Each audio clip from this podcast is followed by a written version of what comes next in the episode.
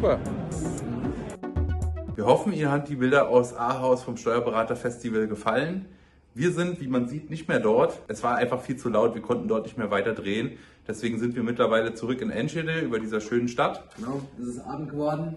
Richtig. Und ja, wir haben den Tag dort entspannt ausklingen lassen und wir haben mittlerweile richtig Hunger und gehen jetzt gleich noch was zusammen essen und haben dann so überlegt, ja, wie ist es eigentlich als Unternehmer? Kann man da das Essen, Geschäftskosten?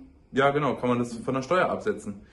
Ja, kann man. Und wir erklären Ihnen jetzt genau wie. Es ist auf jeden Fall etwas kompliziert und Sie müssen ganz bestimmte Regeln beachten. Ja?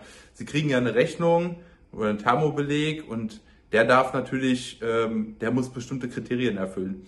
Da muss zum Beispiel, darf der nicht handgeschrieben sein. Gibt ja noch ganz selten, aber es gibt Restaurants, da kriegen sie ja noch so eine handgeschriebene Quittung quasi, die ist natürlich nicht gültig, sondern es gibt einen speziellen Beleg dafür und der enthält auch bestimmte Informationen, wie zum Beispiel, Genau, André, was also kann da drin stehen? Das ist Ihr Name, der Name Ihres Kunden, dann natürlich ähm, der Name des Restaurants, die Adresse, dann Der Grund.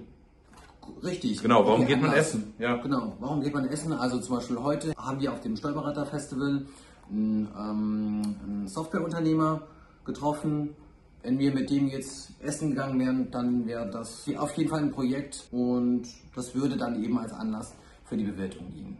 Genau, also es reicht einfach nur nicht, wenn Sie jetzt eintragen, zum Beispiel Speisen und Getränke oder so. Das äh, ist einfach nicht ausreichend, sondern Sie müssen schon jetzt spezifisch irgendwie ein Projekt haben, weshalb Sie da, ähm, ja, was, was Sie dann eintragen. Ne? Zum Beispiel, wenn man jetzt eben, wie der André gerade erklärt hat, wir sind da auf dem Steuerberaterfestival, sprechen mit einem, mit einem Softwareentwickler und sagen dann, wir treffen uns später, gehen was essen zusammen und äh, besprechen da unsere weitere Zusammenarbeit. Ne, das wäre halt jetzt dann eben entsprechend so ein Projekt. Was kann es denn für Konsequenzen haben? Finanzamt kann natürlich auch diese Angaben nachprüfen im Rahmen einer Betriebsprüfung oder im schlichten Fall im Rahmen eines Steuerstrafverfahrens. Kann das Finanzamt bei der bewirteten Person nachfragen, ob diese Bewirtung tatsächlich stattgefunden hat. Das ist ein sogenanntes Auskunftsersuchen. Das heißt, das Finanzamt schreibt die bewirtete Person an und ähm, bittet insofern um Auskunft ähm, und um Mitteilung von Informationen.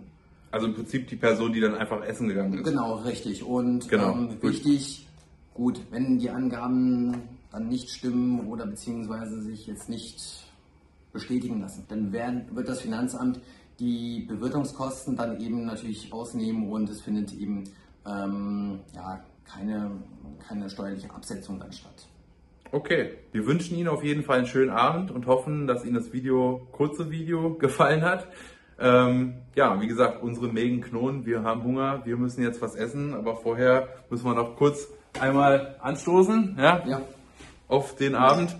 Ja, wenn es Ihnen gefallen hat, dann abonnieren Sie doch gerne unseren Kanal und denken Sie an die Glocke, ja.